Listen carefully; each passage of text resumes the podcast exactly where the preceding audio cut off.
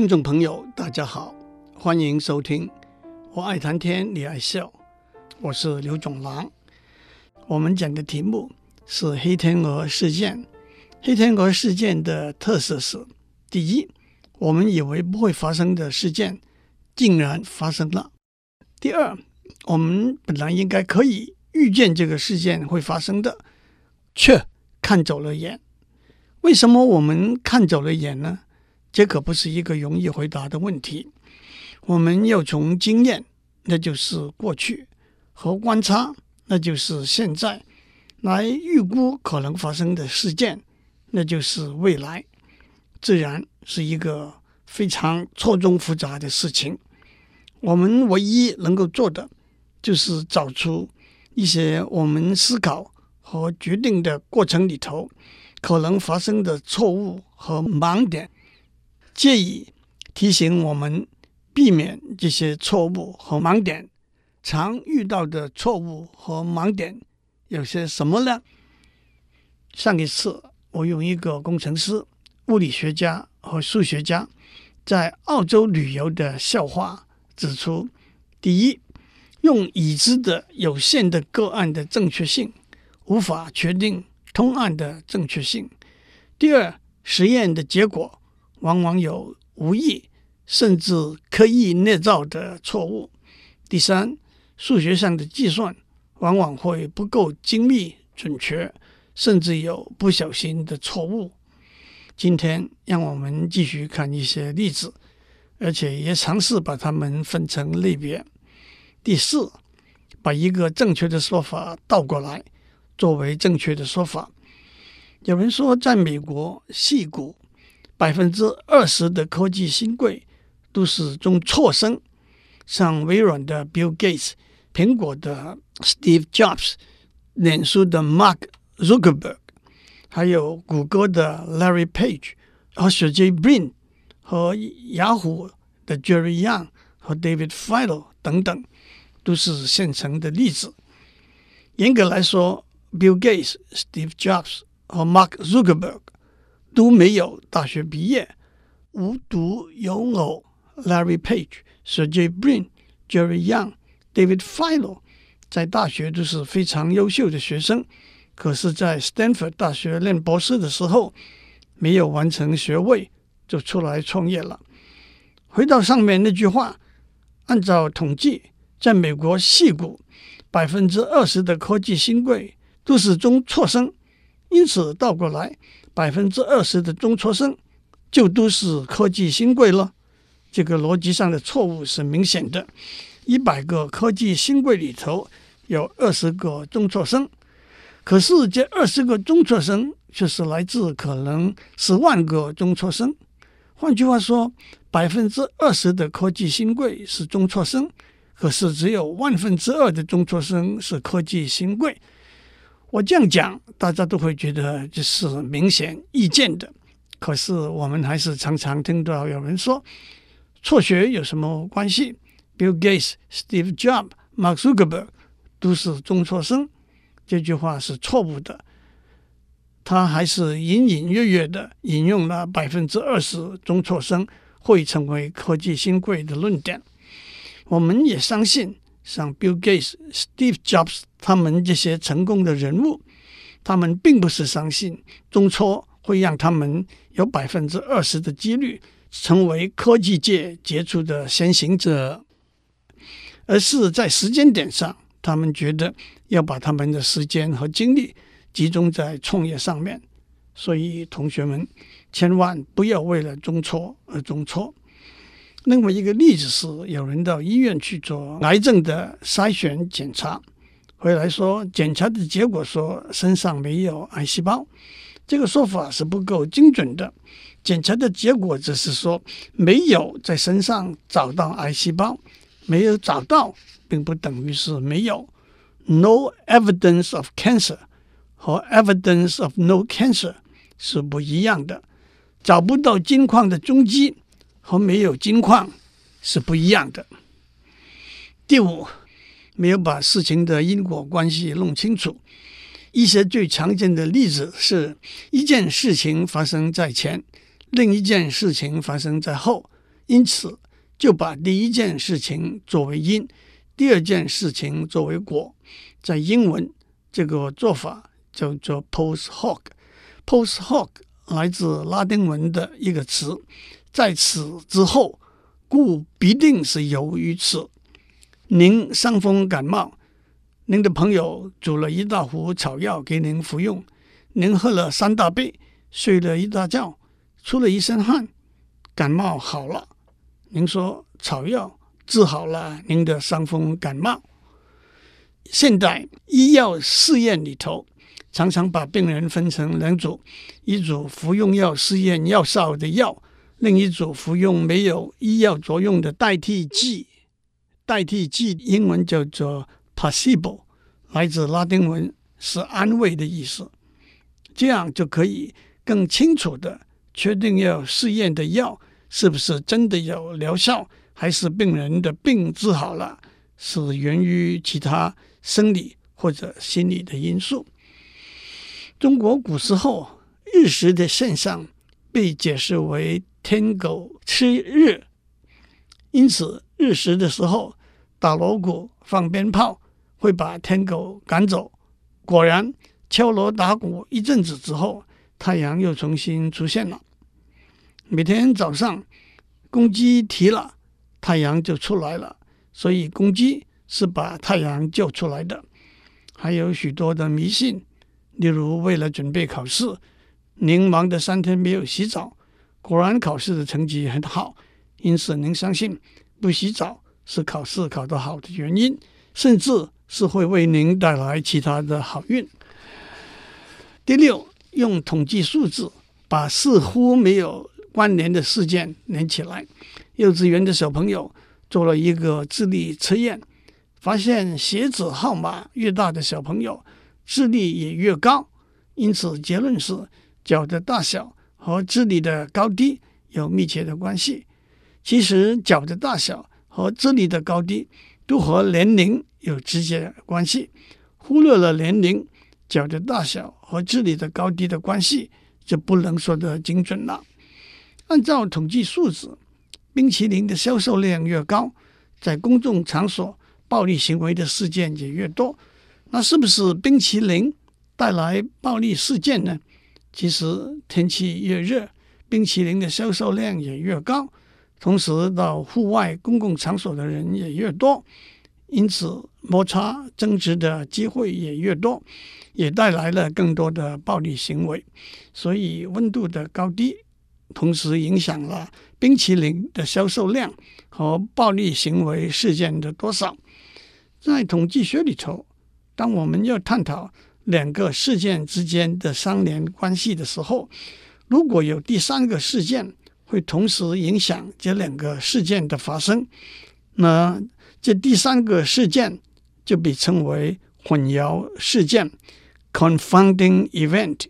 在上面的例子里头，年龄的大小、温度的高低都是混淆事件。前几天，《联合报》的一篇报道说，有几位经济财务的教授收集了一九九八年到二零零九年的股市行情资料，拿来和健保资料库一共四十六万八千笔因为精神分裂症、重郁症和躁郁症住院的资料比对。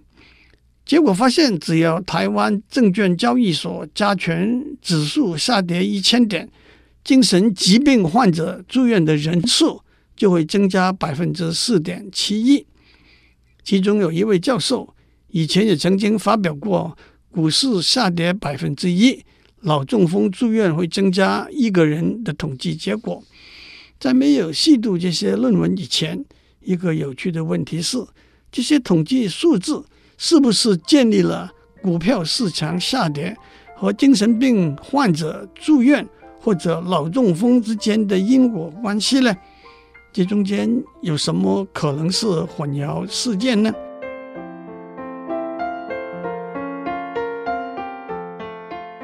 我们在上面指出，从分析过去的经验和目前的观察，来对未来做一个判断。往往遇到的盲点和可能发生的错误，让我们继续多讲一些例子。第七，先射箭后画靶，这句话的意思大家都知道，那就是有了结果再做出解释。一个说法是，这句话来自十八世纪俄罗斯一位能言善道的传教士讲的一个寓言。有一个人走进树林，看见每棵树树上都有一支箭，不偏不倚的射中树上的箭靶的红心。这个时候，他看见一个小男孩带着弓箭走过来，他惊讶地问小男孩：“你怎么这么了不起？每一支箭都正中红心呢？”小孩子回答说：“那可简单，我先射箭后画靶。”有一位女士被邀请在十二双名贵的丝袜里头选出她认为最好的一双，并且说明选择的原因。他说：“他选择了一双颜色鲜艳、光泽明亮、材质细致，都比别的好。事实上，那十二双丝袜是完全一样的。每个人都说自己的女朋友是天下第一美女，自己的妻子是天下第一贤惠的妻子。这也许是真，也许是先射箭后画靶吧。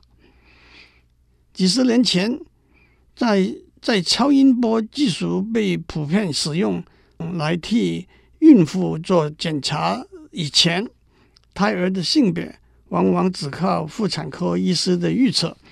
一位妇产科医师有一个常用的伎俩，他告诉待产的妈妈：“我确定您会生的是女儿，而且为了避免我们日后忘记了我说的话，让我把我打的保证写下来。”放在我的抽屉里，果然生下来的是女儿。爸爸妈妈对医师预测的神准，高兴得不得了。如果生下来的是男孩，当爸爸妈妈带着小男婴回到医师那边做例行检查的时候，医师说：“让我打开抽屉，看看几个月以前做的预测写下来的结果。”纸条上写的是男孩。爸爸妈妈对医师的预测神准。佩服得很，这倒是先画两个靶，再等箭射出来的例子。第八，同样一个事件，不同的呈现和表达的方式，往往会影响我们的判断。张先生似乎有一个美满的婚姻，但是上个月他谋杀了他的妻子。和张先生似乎有一个美满的婚姻，但是为了夺取。为了夺取财产，为了夺取遗产，上个月他谋杀了他的妻子。这两句话哪一句的可能性比较高？答案是第一句，因为张先生谋杀他的妻子，除了夺取遗产之外，可能还有别的原因。村里有两间计程车行，一间的车子是蓝色的，另外一间的车子是绿色的。有一天，有一个计程车肇事逃逸的事件，我们知道：一，城里头百分之五十的计程车是绿色车行的，百分之十五是蓝色车行的。第二，有一个目击证人说，肇事的计程车是蓝色的。我们知道他观察正确的几率是百分之八十，错误的几率是百分之二十。请问肇事的计程车？是蓝色车行的车的几率是多少？许多人会直接说是百分之八十，因为一的资料似乎是没有关系的。但是如果我们把问题改成：第一，蓝色车行和绿色车行的计程车的数目是一样的，但是百分之八十五出事的计程车都是绿色车行的车。第二，目击证人的情形。和上面讲的一样，许多人会说，第一的资料是有关键性的，不能忽略掉。其实这两个说法算出来的结果是一样的，正确的答案是肇事的车是蓝色车行的车的几率是百分之四十一。庄子《齐物论》里头有一个寓言，有一个养猴子的人把橡果分给猴子们，说。早上给你们吃三个，晚上给你们吃四个。猴子们听了都很愤怒。养猴子养猴子的人就改口说：“那么早上给你们吃四个，晚上给你们吃三个。”猴子们都非常高兴。这就是“朝三暮四”这句成语的出处。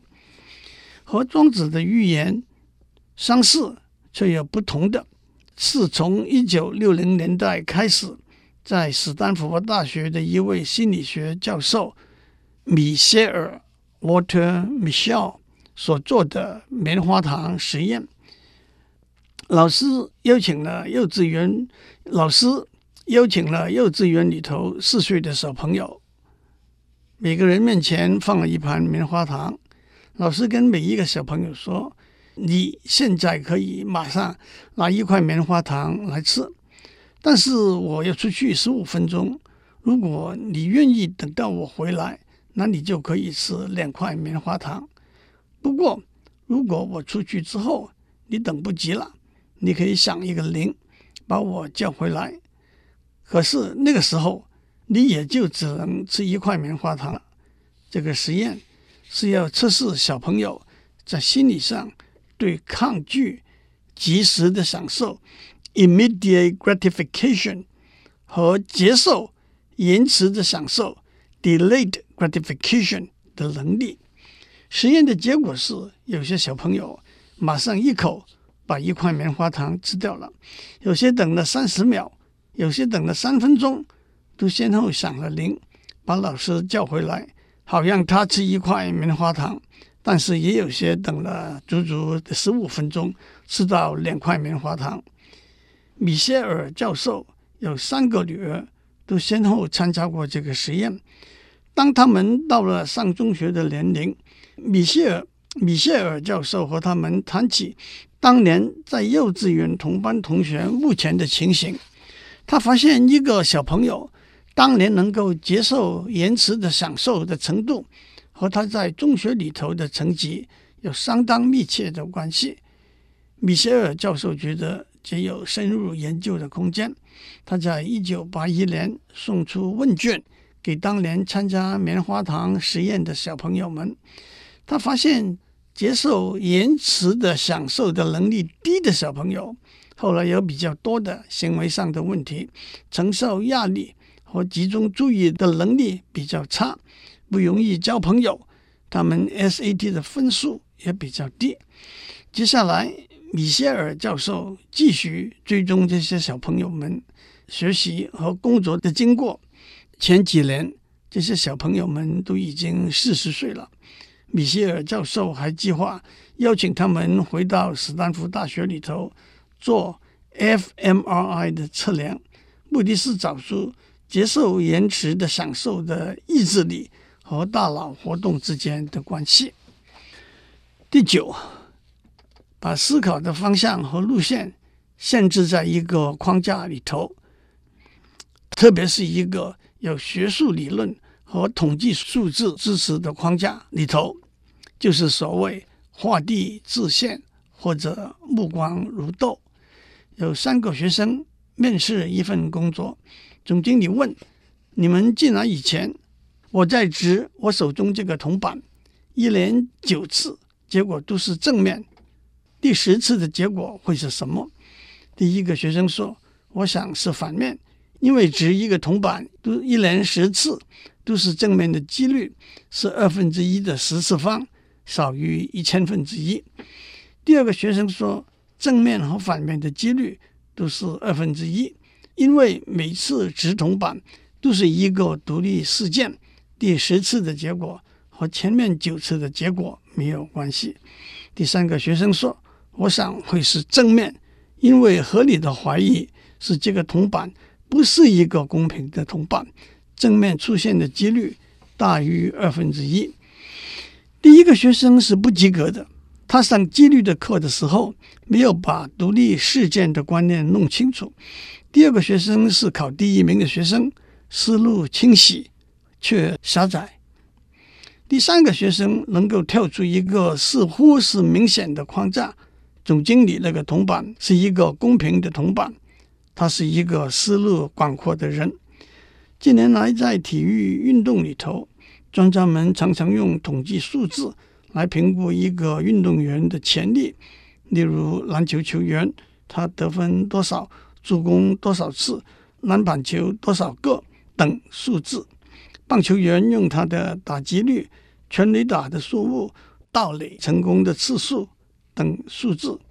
我以前在这个节目也特别讲过，美国棒球大联盟一位经纪人 Billy Bean 使用所谓 Sabermetrics 的方法来评估球员这个成功的故事，后来还拍成电影，叫做《Moneyball》。但是同时，也有人持不同的看法，意志力、领导的能力、临危不乱的心态。都是一位杰出的球员的特征，也不是统计数字所能够表达的。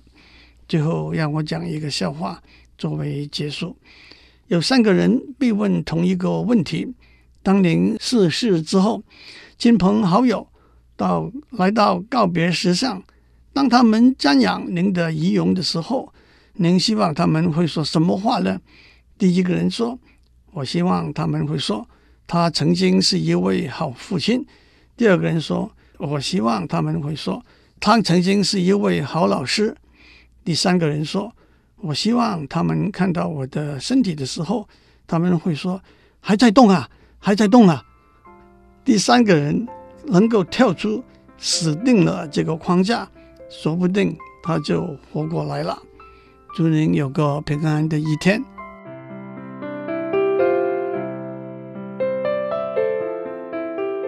以上内容由台达电子文教基金会赞助播出。